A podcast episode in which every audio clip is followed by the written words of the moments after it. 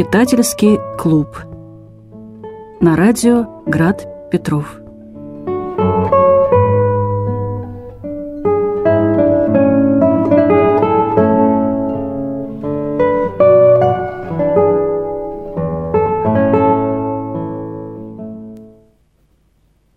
Здравствуйте, дорогие радиослушатели. В эфире передача «Читательский клуб» и с вами ее ведущие Марина Михайлова. Добрый вечер. Герман Журавский, это я, и Надежда Журавская. Здравствуйте. Сегодня мы продолжаем э, обсуждение Анны Карениной и на повестке часть пятая. Что я вам скажу? Э, это непросто.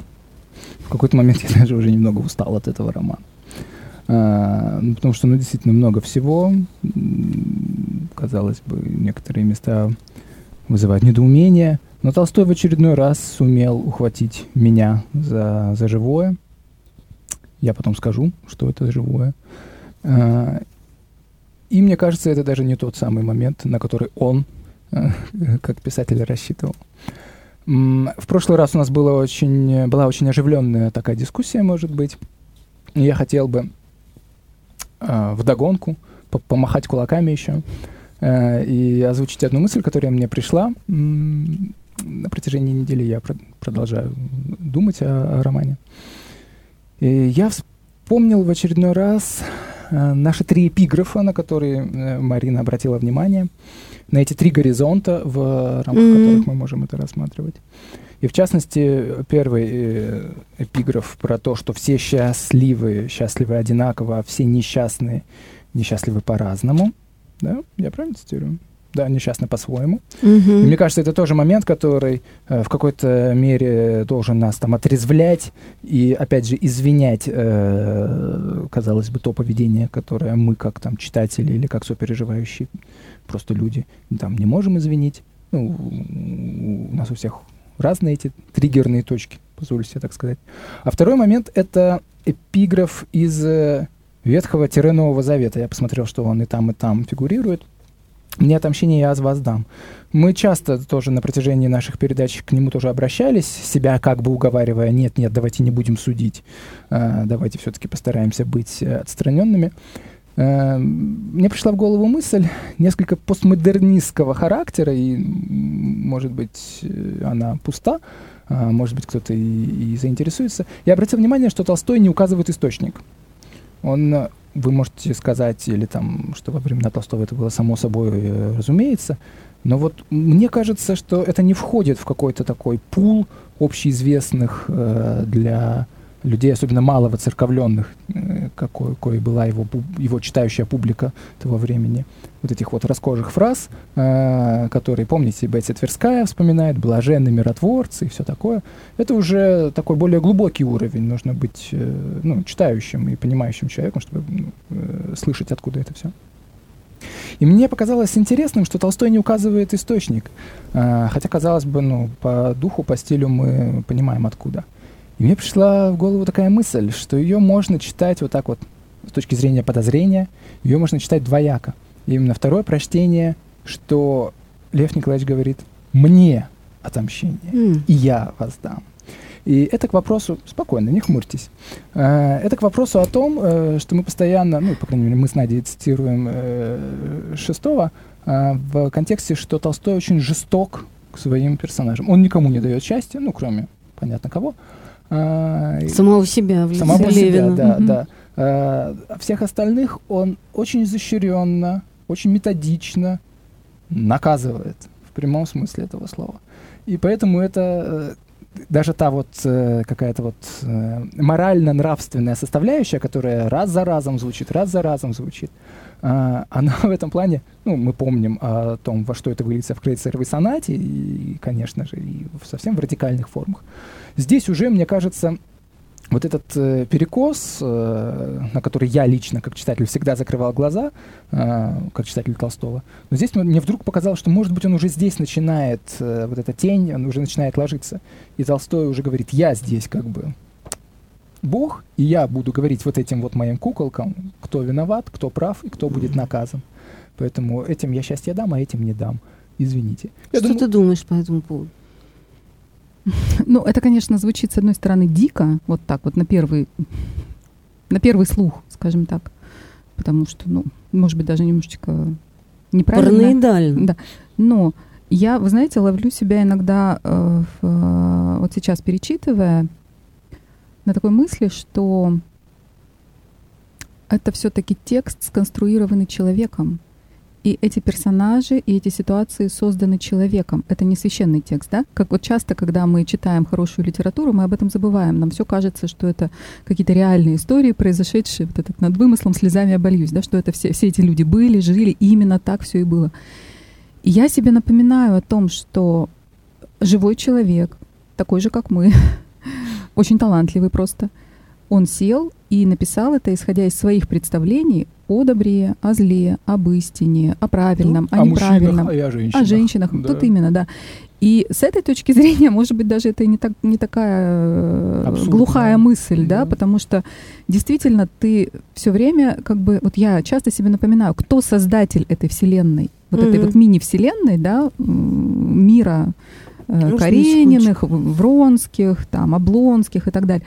То есть э, кто является творцом вот этого э, мира? Именно потому, что чтобы понимать, с кем я веду диалог в данном случае, да, потому что я не всегда согласна с э, теми выводами, которые он делает, с теми вот этими моралями, куда он клонит, да. Угу. То есть у меня часто бывает такое ощущение, что ну, я бы, ну, вот как-то, вот у меня вот, вот, вот что-то жмет иногда. И в этом смысле, может быть, действительно не лишнее себе напомнить, что, в общем-то, мы с Толстым сейчас беседуем, в общем, просто с обычным человеком, да, который нам говорит, я считаю, вот так. Вот так хорошо, а вот так А вот так нельзя. Да, нельзя. Нельзя. А что вы скажете мне по поводу «аз» с большой буквы? Это указание, конечно же, на то, как нужно читать. Да, да но однако в новом переводе, вот я гуглил э, эту фразу, как, где она встречается, всегда стоит «я». Понятное дело, что «я» от лица Бога сказано... Нет, оно, оно с большой буквы. буквы. Ну да, это не важно. Э, однако, если мы э, слушаем аудиокнигу или передаем это другому человеку, ну, не было аудиокниг. Это, во-первых. А во-вторых, эти пророческие слова-то, они известны достаточно. Может быть. Э... То есть, э, ну, для читателей Толстого здесь не было второго варианта. Это понятно. Я тоже. Конечно, его не было для читателя Толстого. Это появляется вот, э, когда появляется постмодернистский взгляд подозрения да, ко конечно, всему. конечно. Но э, я вот думаю вот еще о чем. О том, что Толстой все-таки он пытается как-то вот не зря же он закончит роман обращением Левина. Mm-hmm. Да? Да. То есть тогда нам придется признать, что вообще-то роман Анна Каренина.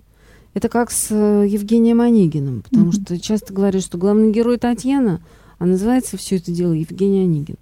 И здесь тоже вообще-то роман ну, про другого человека, потому что с него начинается, им заканчивается все это дело, да. И вдруг нам говорят Анна Каренина. Ну ладно.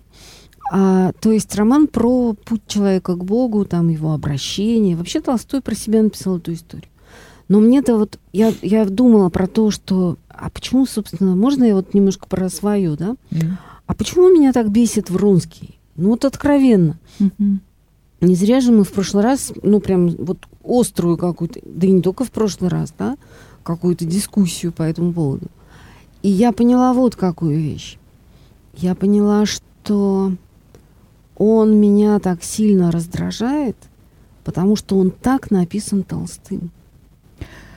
Вот, я как раз и хотела я да, с вами об этом стою плечом тоже. к плечу с Львом Николаевичем, потому что, ну, в какие-то моменты Лев Николаевич тоже меня, может быть, сильно... Э, я не могу с ним согласиться, да? И когда он описывает вот эту абсолютно патологическую какую-то, ну, не... Как это? Токсичную, как сейчас говорят, да? Жизнь, когда супруги лаются и, и ссорятся, а потом они очень нежно обнимают друг друга, я вижу, что вот здесь уже все, уже цветут цветы крейцеровой сонаты, да. Ну, там же все это просто написано mm-hmm. очень четко, да? Или как э, там э, и в комнату вошел Кузьма, и они отпрянули друг от друга, как виноватые. Mm-hmm. То есть, если супруги обнимались или там, я не знаю, целовали друг друга, то они виноватые. Здесь это словечко как, оно как бы совершенно, ну, все равно не, не убирают вот этого мотива виноватости, правда же? И, и, и как бы я понимаю, что, ну да, вот я не могу с Толстым прям совсем сказать, что да, Толстой. Я думаю так же, как ты. Но вот эта его мысль о том, что, что есть великая какая-то божественная правда, которая помогает нам выстоять, даже если мы это делаем ценой ну, каких-то потерь, да, она, мне кажется, очень, мне кажется, лично очень важной. И еще вот что я поняла, когда продумала все это дело, что да, Надя, я согласна с тобой, что Вронский это, ну, первый в своем классе. Таков, Друг, как есть. Другое дело, что этот класс Толстым бесконечное количество раз подвергнут, ну, mm-hmm. такому ироническому э, взгляду, что мы понимаем, что лучше быть учеником церковно-приходской школы, Филиппком, чем учеником пажеского корпуса. Ну, правда, да, потому да. что больше шансов остаться да. нормальным человеком. Угу. И я поняла еще вот что. Что, ведь смотрите, это роман о... Ну, он построен как, э, как трагедия. Потому что, ну, только в роли неумолимого рока выступает, э, выступают какие-то социальные механизмы. Mm-hmm. Вот помните, мы в прошлый раз говорили про эту темную, да. непреодолимую Уху, силу, да, да, да какую-то страшную темную силу. Mm-hmm. И вот это и есть, э, собственно говоря, ну, как какие-то форматирующие, искажающие механизмы социума, да, mm-hmm. которые делают какие-то страшные вещи с людьми. Которые вы... погубят э, Каренина, в общем-то. Они погубят Каренина, они погубят Анну, они погубят mm-hmm. Вронского, потому что, ну, кстати, Каренин выйдет с наименьшей кровью, потому что он хотел сохранить детей, и он после смерти двух этих несчастных э, любовников э, получит детей и будет их как сможет воспитывать. Другое дело, что ужасная женщина, графиня Лидия Ивановна, тоже будет воспитывать этих уже про- детей. протопталась по его э, прекрасной душе, да. Но вот я про то, что Анна-то, я ее очень любила в юности. В ней потому что есть настоящая жизнь. Но эта настоящая жизнь, поскольку она не находит никакого нормального места, никакой почвы для произрастания, ни в церкви, ни в обществе, ну нигде, ничего не происходит с ней, то она вот выбирает, э, ну вот как вода, да, которая толкает в плотину, и вот там один кирпич шатался, и этот кирпич оказалось влечение просто которое она испытала к Вронскому, и все снесло. А если бы были какие-то нормальные выходы для вот этого напора жизни, то все могло бы развернуться как-то по-другому. Угу. Вот, то есть я про то, что, во-первых, это абсолютно трагическая история, во-вторых, это социальная трагедия, а в-третьих, ну, конечно, Толстой при всем своем занудстве все равно молодец. Ой, нет, ну да. Потому что про смерть писатель. и про жизнь вот в этой главе это гениально. И как он параллельно ведет вот эту линию такого трепетного, совершенно кружевного венчания э, Вронского и Кити, о, э, оговорочка хорошенькая, Левина и Кити, да, и в то же время мы видим абсолютно фальшивую, какую-то, ну, всю насквозь театральную и, и ну, там, там Просто обман на каждом шагу. Жизнь бедняги Анны с беднягой Алексеем в Италии. Вот, ну, мы как, давайте, по кругу, да, да идем ну, ли... по, по кругу, mm-hmm. и сколько захотим, да, сколько да, да, успеем, да, да, да, да кругов. Я сейчас, да. Ну вот у меня э, сегодня тоже две такие основные были. В принципе, можно, конечно, идти по тексту, потому что там очень много всего происходит да. в этой главе. И свадьба, и отъезд в Италию, жизнь в Италии, и там что там, возвращение в Петербург. Встреча с сыном. И Левин и Кити, их начало семейной жизни, это полный, конечно, крах. И Каренин с Лидией Ивановной, свидание с сыном, и вот это социальное самоубийство угу. Анны в театре. Ну и да, и жизнь и смерть, это как какая-то такая... Да, да. Вообще, это, по-моему, единственная названная глава, да? Да, единственная. Единственная во всем романе. Мне кажется, это еще забавно, что... Что она, она крупным шрифтом. Еще два креста. Два креста, два креста да, 20. Да, да, да, и... да. То есть вот этот момент. Но, конечно, можно последовательно все это обсуждать, но мне как-то вот хотелось бы, наверное, вернуться к этому эпиграфу. И, ну, у нас есть все-таки эта парочка, с которой как-то надо что-то делать. И я тоже слышу это осуждение. Вот, например, когда он описывает о том, что Анна долго размышляла, как же ей быть, да, и вот в итоге она вот все равно сама себя утешала, что ну, я все равно сделала уже несчастье этого человека, так что же ну теперь ну, да. нам всем тут э, как бы умирать, да, и она просто как будто бы скинула, как это, как утопающий, скидывающий другого, который цепляется за него, чтобы выплыть. Да, да. И как бы и позабыв об этом утопающем. То есть он, конечно, мы слышим это осуждение. И я вот в этот момент тоже остановилась и как раз подумала о том, вот о чем мы начали говорить, да, что это слова автора. Он очень убедителен, он очень талантлив, он нас увлекает за собой. И мы как-то автоматически начинаем осуждать Анну, говоря, ах, да, скинула Алексей Александрович, хорошего человека обидела. Как же можно было, да? Но в этот момент я вот как-то села и стала думать, ну хорошо, Лев Николаевич, давай поговорим. Э, действительно для меня, ну, понятно, что был, был обед, было обещание. И, кстати, здесь очень интересная параллель идет с венчанием Кити и Левина, да. у которых очень четкий вот этот момент, и у него, и у нее потом а, момент вот этого таинства брака, в, в, в, как, как это, момент, mm-hmm. когда они слились в одно. Uh-huh. Как они это ощущают. Ну, очень красиво это, да, описывает, да, так да, трогательно. Да. Как они вдруг ощутили, как они стали единым, вот этой вот единой плотью. И когда потом они там бесконечно ругаются, ссорятся, какой-то ерундой занимаются, как он каждый раз пытаясь обидеть ее или доказать ее виновность, чувствует, что он бьет сам себя. Да, да, да. Это потрясающе. И в этом плане, ну вот понятно, что формально этот брак был заключен Анной, 18-летней, и неким господином, которого ему тетя, ей тетя привела и сказала, вот давайте тут женитесь. Но понятно, что вряд ли у них было это ощущение того, что они стали там единой плотью.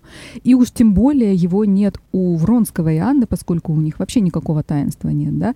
И вот этот э, вот это мотив того, что Кити с Левиным слились, и несмотря на все тяготы и ужасы этих первых трех месяцев, которые они вытерпели, да, и которых потом они не хотели вспоминать никогда этот медовый месяц, а, они идут вместе, а Анна с Вронским mm-hmm. идут параллельно. И это начинается с самого начала. Да. Их вот этот рассинхрон в счастье и в несчастье. То есть в начале, когда у них вот этот адюльтер весь завязывается, Вронский невероятно счастлив. Он каждый день, он думает, господи, она моя, та женщина, о которой я мечтал так долго там тролля.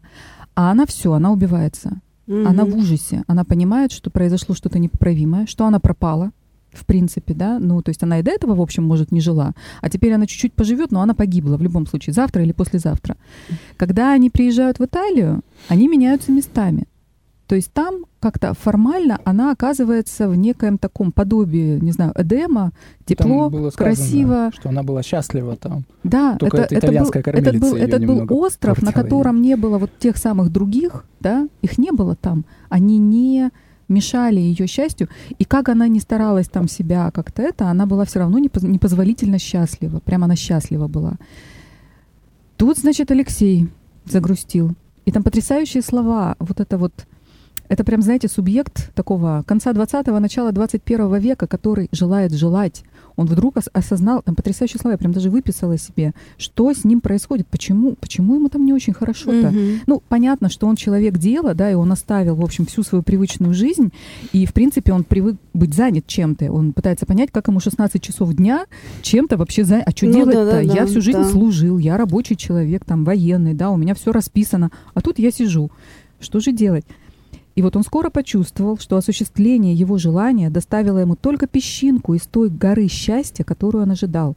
Это осуществление показало ему ту вечную ошибку, которую делают люди, представляя себе счастье осуществлением желания. Он скоро почувствовал, что в душе его поднялось желание желаний, тоска. Желание желания это вот прям проблема современная. Да, да, это прям современная да. проблема mm-hmm. современного субъекта, который, судя по всему, прям по Льву Николаевичу совершает вечно эту ошибку, считая, что счастье получается удовлетворением желания. Это очень интересная тема, потому что, наверное, в конце уже мы будем говорить об этом, как Толстой предлагает нам добывать себе счастье, да, в лице вот этого преображения, скажем так, и вот этого пути. Ну и вообще, в принципе, что это счастье, оно только у человека внутри может быть. Никто тебе его не придет и не даст. Ни один другой человек, ни один возлюбленный, ни один там, я не знаю, ну то есть оно, его невозможно получить извне, условно, да, от, от кого-то. Это тоже очень интересная тема. И вот они опять расходятся, то есть ей хорошо, ему плохо. Угу. Потом они возвращаются в Петербург, он опять как-то возвращается к жизни. А, вот здесь я знаю, что делать, здесь у меня дела, тут у меня сейчас деревня. Она начинает там с ума сходить по понятным причинам, потому что там она прокаженная женщина, падшая. Угу. Ей руки не подают, да? Это очень тяжело. Ребенка не дают ей увидеть. Это очень тяжело. Ну и так далее. И вот этот вот вот это вот несовпадение, то, что они не идут вместе, они не слились в этом таинстве, да? Для Толстого, опять же, с его вот это его как бы картина мира такая. И я, в общем, в этом плане согласна с ним, да, что вот эта вот их параллельность существования, где каждый заперт в своем эгоизме, эгоизме mm-hmm. собственной любви, влюбленности, желания своего, да, и все время думает, ну как он не понимает, что он делает, как она не понимает, что она меня сейчас подставляет, да как же он не видит, как я сейчас несчастна, как он может уехать, да что же она творит, она не понимает, что она позорит меня, и вот это постоянное перетягивание превращается вот в эту чудовищную борьбу, которая в итоге кончится катастрофой. То есть вот меня вот эта тема как раз счастья и несчастья, второго этого эпиграфа, о котором ты тоже вспомнил, она, мне кажется, удивительна. Хотя Китин с Леви тоже не очень счастливы первые месяцы, но они справляются с этим. Потому что все-таки они любят, и они любят, как это, они готовы жертвовать э, своим комфортом. Э, им не надо победить во что бы то ни стало. Mm-hmm. Вот эта вот история тоже про то, что они все-таки хотят любить и быть вместе, они хотят победить одержать. Она одержала победу, да, она его победила. Она финальный аргумент предъявила угу. в лице, в виде собственного трупа, Ой. да. Но от, а кому от этого стало как бы э, лучше, легче, хорошо? Вот, это вот та уже другая сила таинственная, да, которая, наверное, тоже потом уже мы будем Победа ага. любой говорить. ценой. По, любой ценой. Вот это та самая любая цена, да. да. да, да. Um тема эпиграфов все не дает мне покоя. Ну, не зачал, скажем так. Там эпиграф, строго говоря, один. Да, вот, но ну, есть да, еще того две самого первые фразы. Зачин. Первого этого эпиграфа. Сама же фраза звучит как? Это же не полностью, это лишь ее фрагмент. И я поразился, потому что я не знал. Помните, как она полностью звучит, Марина? Какая? Про мне отмщение? Мне отмщение. Ну, говори. Не мстите за себя, возлюбленные, ибо мне отомщение и аз воздам. Вот это слово «возлюбленные», оно тоже дополнительно, ну вот, когда я увидел, что Толстой mm-hmm. специально купировал то, что справа и слева, и вы говорите, что, может быть, люди того времени прекрасно там понимали, о чем речь и что где. Угу. И тогда, значит, они должны были и помнить, что фраза начинается со слов «Не мстите за меня, возлюбленный». Вот, Марина, можете угу. не, не искать. Давай, давай, я хочу. «Не мстите за себя, возлюбленный, дайте место гневу Божию, ибо написано «Мне отомщение и аз воздам». Подожди, но это в апостольском тексте да. А, «Не мстите за себя, возлюбленный». Это а это Павла. Это, у, ну, я и говорю, у апостола да. Павла. А вообще-то это же из э, пророка Исаия, если я не мне казалось, что это там э, Даниил, но потом вроде бы это второзаконие я читал. В общем, э, Угу. Минутка э, гугления, да. Ну да, да, да. Ну, ну, ну, ты говори, говори. Мы тебя Именно. слушаем. Э, мне вот в любом случае вот это слово возлюбленные, да, вот я Надя даже поделился с э, своей какой-то интуицией, сказал, может быть, здесь речь идет о возлюбленные, как вот, как братья мои. Э, братья мои возлюбленные. Стопудово, да, но интересно, что вот для современного уха вот мы так не пользуемся. Я не могу сказать «мой возлюбленный ребенок», там, «моя возлюбленная дочь». Я скажу «моя любимая дочь». И спроси у, у любого человека на улице, как он пользуется словом «возлюбленный». Это все-таки два человека, соединенные вот именно там мужско-женской любовью. Ну, ну, это как Пушкин говорит «любовники».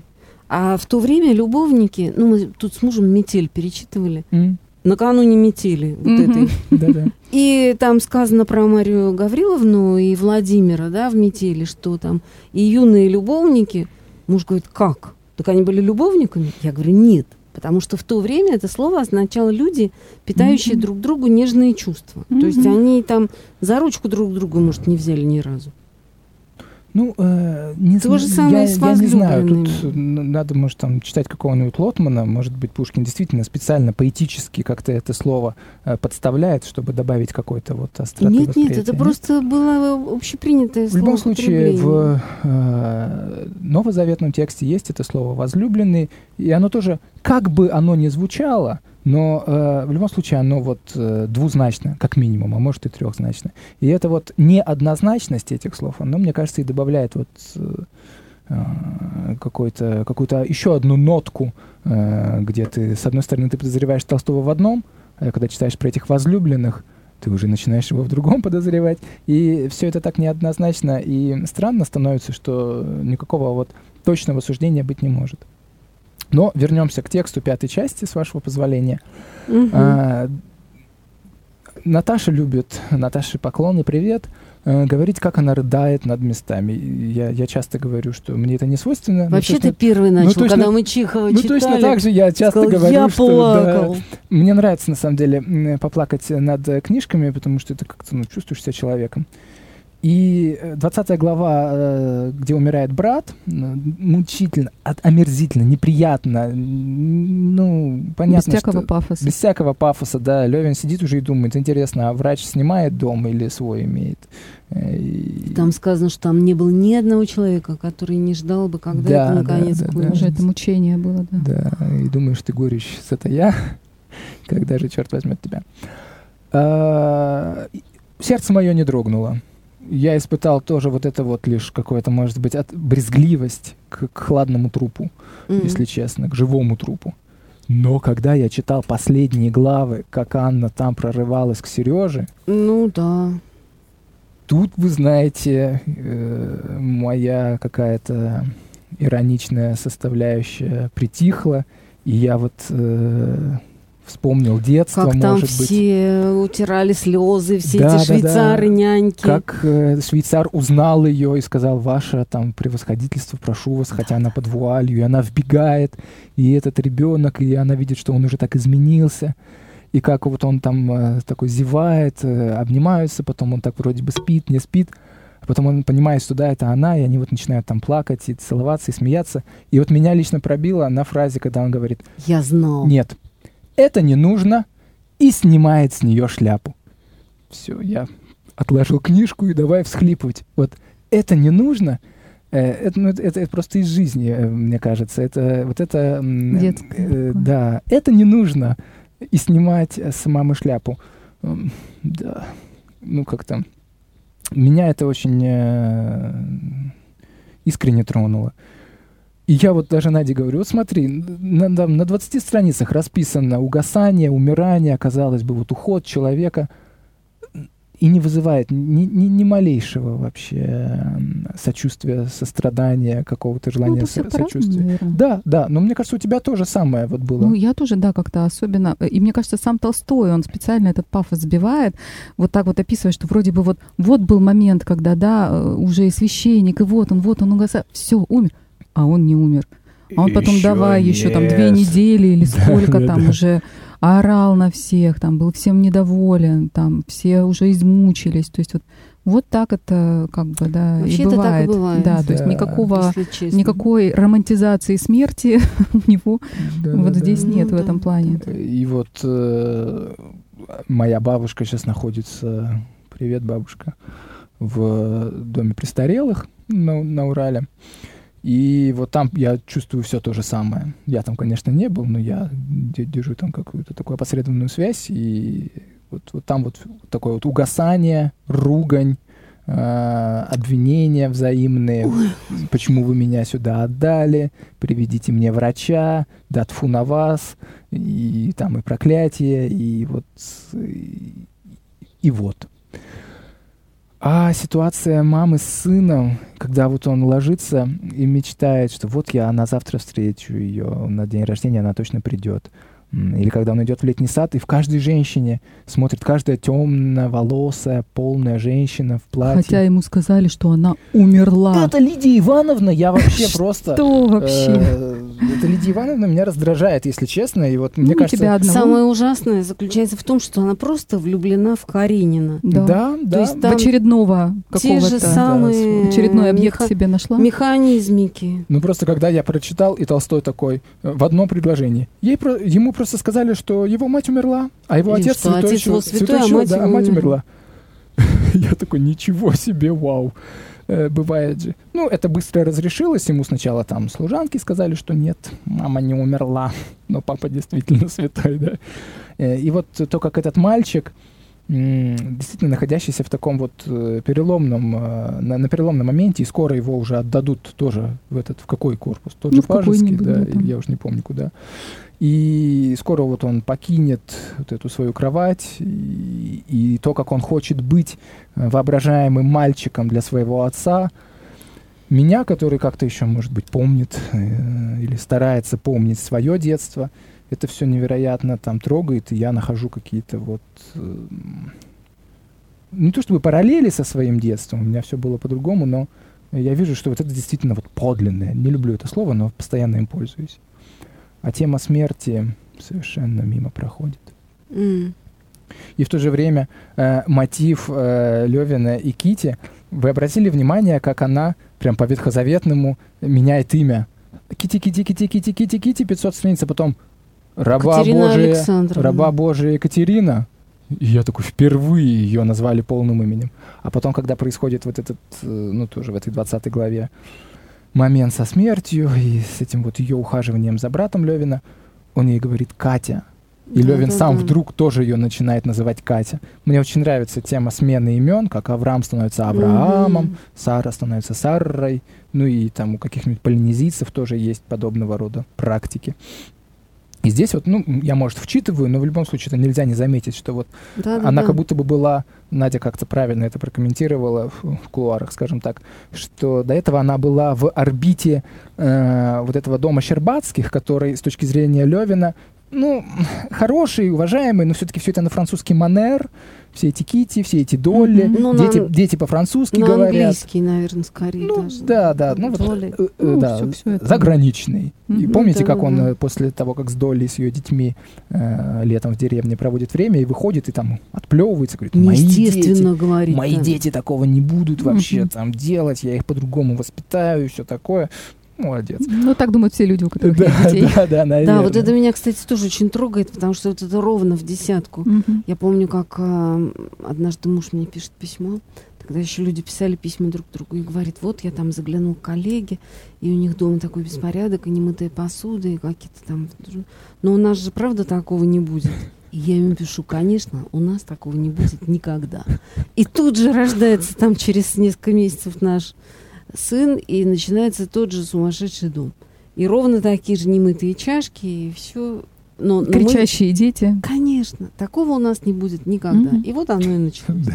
Но я хочу что сказать про, во-первых, про сцену смерти. Все-таки я за нее заступиться. Mm-hmm. Я ее как раз очень любила всегда. Ну, то есть, я, конечно, там обливалась слезами при вот этой встрече Анны с Сережей, да? Да понятное дело, что это очень трогает сердце. Но все-таки меня вот эта сцена смерти, она всегда меня очень завораживала, потому что там Толстой говорит, что вот она все это делала с такой же решимостью и в такой же собранности, как мужчина идет на бой. Вот женщина, и помните, там же, ну, как-то все бестолково, mm-hmm. плохо, да? да? И тут появляется эта девочка – которую никто никогда этому не учил. И которую он не учила, хотел брать с собой даже. Она же училась на водах у Хорошо, она училась на водах у Вари. Предположим, она училась каким-то приемам ухода за больными. А вот какой-то чуткости и открытости сердца, кто ее мог научить?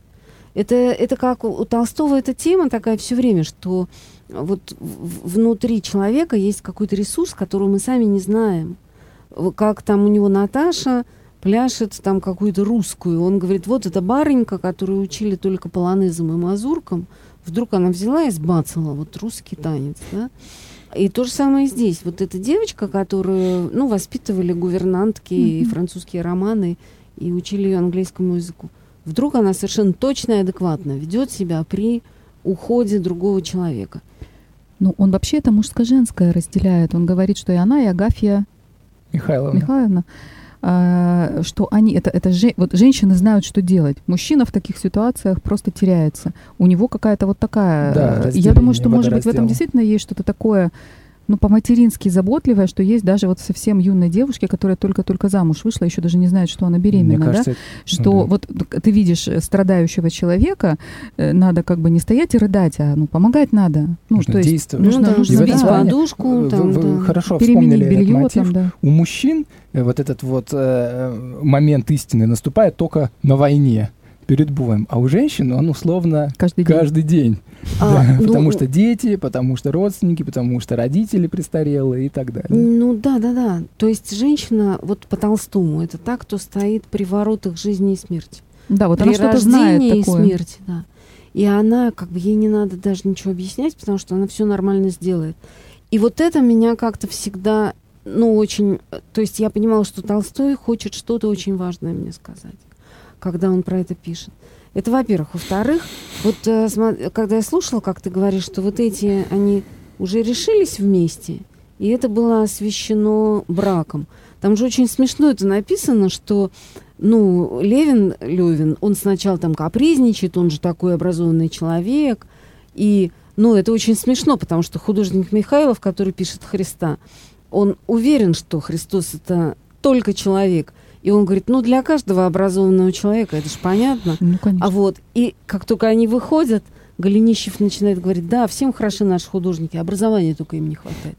То есть там, конечно, Толстой, вообще он злой человек, потому что он и Михайлова, и Анну, и Вронского, и этого Голенищева несчастного, он их всех представил такими идиотами. Но он все-таки любит, сторон. согласитесь. А, он не, любит ну, это, это неоднозначные идиоты, потому что я Они же уже упоминал, сложные, да, да, много мами, мотивов и про Вронского. Для меня лично тот факт, что Вронский вообще э, заделался, скажем так, художником, для меня лично это об очень многом говорит. Да, я понимаю, что во времена Толстого быть художником это значило быть где-то вот там, вот внизу. У художников нет такого социального, тогда не было такого социального статуса, как он сейчас есть. У, художники там.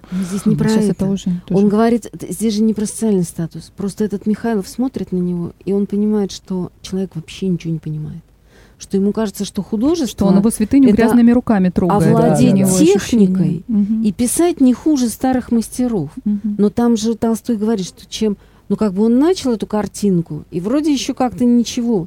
Но поскольку он сам, ну, не, у него нет вот этого огня священного, угу.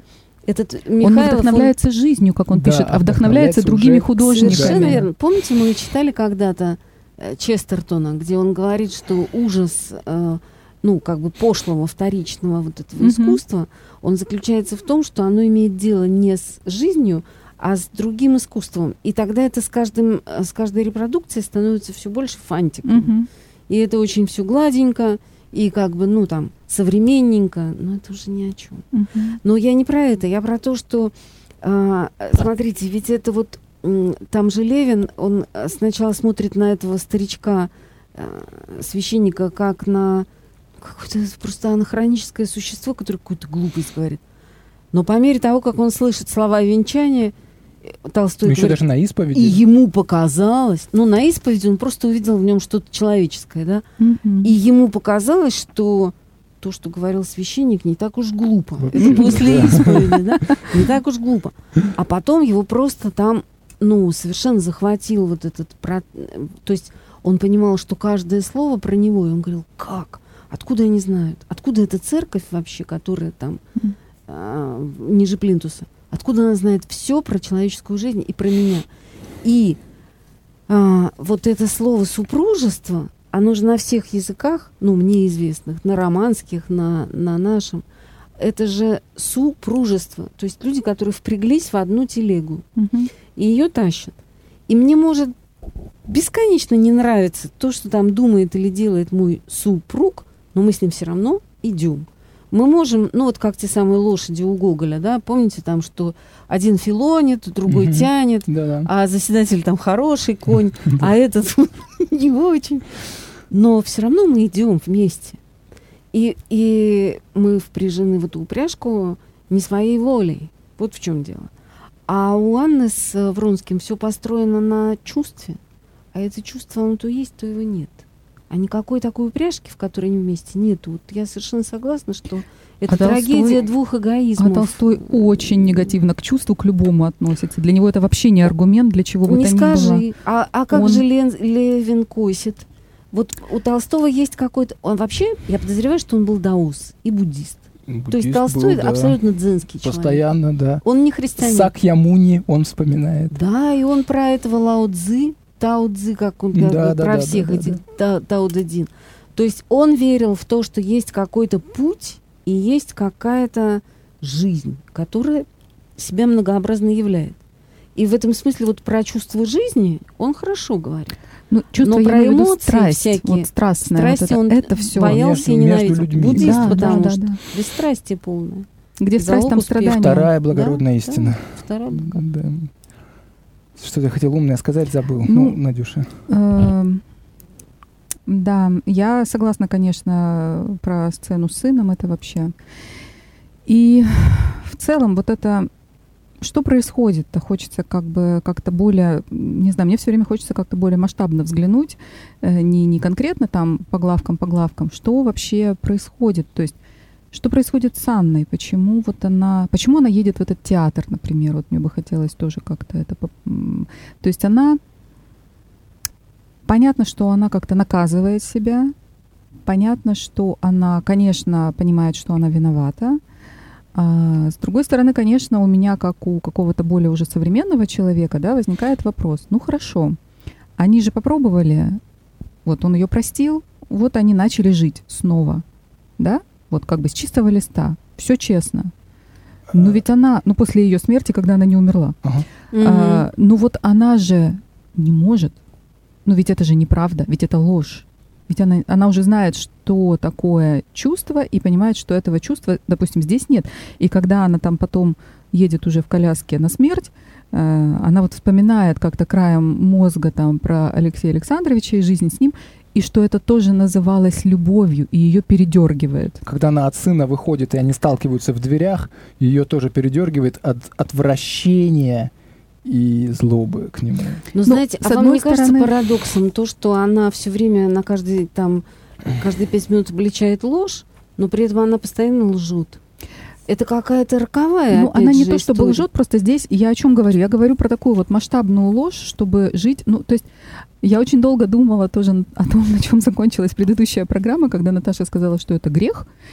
И я подумала, что это, конечно, очень просто, как бы как это, поставить диагноз, да, вынести приговоры. В общем, можно 8 передач не делать. Все понятно, да? Ну, грех, это грех. Это грех. Ну, Расходимся. Как, как раз ничего не понятно. Ну, опять же, да, вот, а здесь, ну, вот э, у меня есть внутреннее ощущение, что жить вот так, как они начали жить с Алексеем Александровичем после того, как он его простил, это тоже не, не, не нормально, понимаете? И он это сразу увидел, что так, ну подождите, да, я вот не хочу так, мне так не надо, мне так неинтересно. И она поняла, что это невозможно. То есть жить э, вот во лжи, вот в такой, то есть делать вид, что мы там в упряжке, да, когда ни упряжки нет, и кони уже все ноги переломали, да, и, и были ли они там, ну, Конечно, как-то они тянули, тянули. Под горой. Вот, и вот эта ситуация, да, вот как бы хорошо, а, вот этого счастья и несчастья, да, то есть, а, а что делать-то? А делать-то что? Ну, понятно, что по, с точки зрения Толстого там калачей не красть, да, и для него, наверное, действительно все это какие-то разного рода калачи, как, там, разнообразные. Но вот, вот в принципе, да, вот как э, в этой ситуации? А вот э, помните вот это чудесное словечко «образуется», которое там все герои в разных ситуациях говорят? Или как няня Пушкина говорит ему, поживи немножко хорошенько, а потом и самому слюбится. То есть у них не было шанса, потому что вот она еще вот несчастная бедненькая, и тут приходит Бетси и говорит, ах, Алексей олицетворенная честь, а давай с ним попрощаемся. Ну и опять снова здорово. Нет, ну даже до того, как он пришел, и без него она уже себя чувствовала именно так и не могла с ним в одной комнате со своим мужем, мужем Это не находиться. Значит, что так было бы всю жизнь. Поехала ну, бы путешествовать. Мы этого не знаем, но она уже как бы была дама с расстроенными нервами на тот момент, и уже явно ничем хорошим бы это не кончилось. И уже употребляла морфий, к сожалению. Ну тогда еще, по-моему, нет. нет. Еще об нет. этом ничего не сказано. Тогда еще она нет. Это уже там... в Италии началось, по-моему. Нет, она же там еще в, эти, в этих сценах а, говорит, ну это, это, морфин, мне... это морфин, который, она да, же да, после да. этих кровотечений, там у нее все же там болит, а после родов Понятное трудных. дело. Да, да. Ну, процесс уже пошел. Так тогда опиум давали всем после родов. Э, Китин э, тоже давали опиум после родов Левин же там бегал по этим аптекам. Ну, это дальше будет. Угу. Вот мысль про супружество тоже подозрительная может быть. А, четыре, четыре минуты. Когда заключался брак между Анной и Алексеем Александровичем, был ли он заключен? А, потому что что нужно Я про это уже сказала. Слились ли они? Да, они, может быть, даже в, сам, в самый момент таинства, может быть, таинство ну, не, не сработало, потому что чего-то очень важного не было. Поэтому это и привело. Это вскроется и приведет к этой развязке через 10, через 20, да через 50 лет это могло. Могло через два дня. Ну вот у них вскрылось. Как у Лидии Ивановны этой. Да, да, да, через два месяца со своим мужем. Тут мы гипотезы все. Понимаете, вот все-таки нам Толстой ну, как там говорят, Толстой нам доказал с терпением и талантом, что женщине не следует гулять ни с камер-юнкером, ни с флигель-адъютантом, когда она жена и мать. Э, здесь, я думаю, никто не поспорит с этим. Абсолютно. Другой вопрос. Э, понятно, что здесь, опять же, у нас есть вот эти вот дано того времени, да, в котором нет у людей возможности. Их и отдают, нет. их отдают да. замуж, у нее альтернативы не было у этой Анны. Идти или не идти, да, за мужчину на 20 лет старше, которого она, ну, вряд ли любила, да. И, и соответственно, и живет она с ним, у нее альтернатив нет. И, то есть, и, и развестись тоже как-то да. очень сложно. То есть, вот и жить вот, сама она не может. И жить сама она не может, не, да. Она падшая женщина сразу. В этом плане я вспоминаю одну ужасную фразу, ужасно шовинистическую, которую мне сказала одна умудренная годами женщина, что женщина как лоза вроде все красиво. Умрет, если не обовьется. Есть Ой, такие женщины. Да, да, и в этом плане э, все, все они, если это не Бетси, у которой миллионы какие-то там, э, которая может себе позволить. Но Бетси при этом Но... держит все приличия. Да, именно. Она не хочет, чтобы в а, театре ошибка, ошибка на нее Анны, плевали. Да, вот исключительно заключалась в том, что она... Скрыть не умела. Да, она не умела скрыть. И Вронский правильно говорит Варе, э, жене м- своего брата, что она не пала ниже, имея в виду Анну, чем все те сотни там, женщин, которые вы, ее осуждают теперь. Да, и которых вы принимаете. Да, да, да. Действительно, разница лишь в том, что они это э, припудривают э, свой грех. Опять же, у них-то все-таки а любовники, которому вот там да. Бетси этот, этому отставку дала, теперь у нее новый. А здесь-то люди все-таки да. влюблены, и Вронский хочет да, жениться, это семью построить. Надина тема тоже на там, самом деле. Как бы... И мать самого Вронского говорит, если бы это была просто интрижка, то все было бы хорошо. Все так было зачем вот да. это вот безумие? Угу. Это нехорошо как-то, неправильно. Это механизм трагедии. Да. Когда да. герой сталкивается с непреодолимым роком. Вот. Или чувством. Ну, рок может принимать разные личины. Возможно. Ну что, нам надо уже более-менее закругляться? Да. Слушайте, знаете, какая мне пришла в голову мысль? Что давайте мы, когда закончим Анну Каренину, мы сделаем одну передачку. Обобщающую. Нет, на, на звонки э, слушателей. А, да, Потому что, мысль, понимаете... Да. Вот, а есть ли они у нас, ну, звонки? Да? Я а думаю, что они будут, потому да, что да, да. на самом деле, ну вот нам иногда слушатели говорят, а что это вы так пренебрегаете слушателями? Но мы на самом деле не пренебрегаем. Просто мы понимаем, что, ну, как бы у нас же не ну, не пасторский час, который бесконечная история. Вот он идет каждый день, и можно это делать бесконечно. Uh-huh. А мы так не можем. Поэтому давайте мы сейчас закончим, когда Каренину, то yes. мы сделаем одну да, передачу конечно. прямо открытого эфира, когда все выскажутся, а мы как-то худо-бедно отреагируем. Да. Спасибо, спасибо. Ну, все, спасибо всем. Э, до встречи через неделю, шестая часть. Да. До свидания. Добрый До свидания, вечер. спасибо.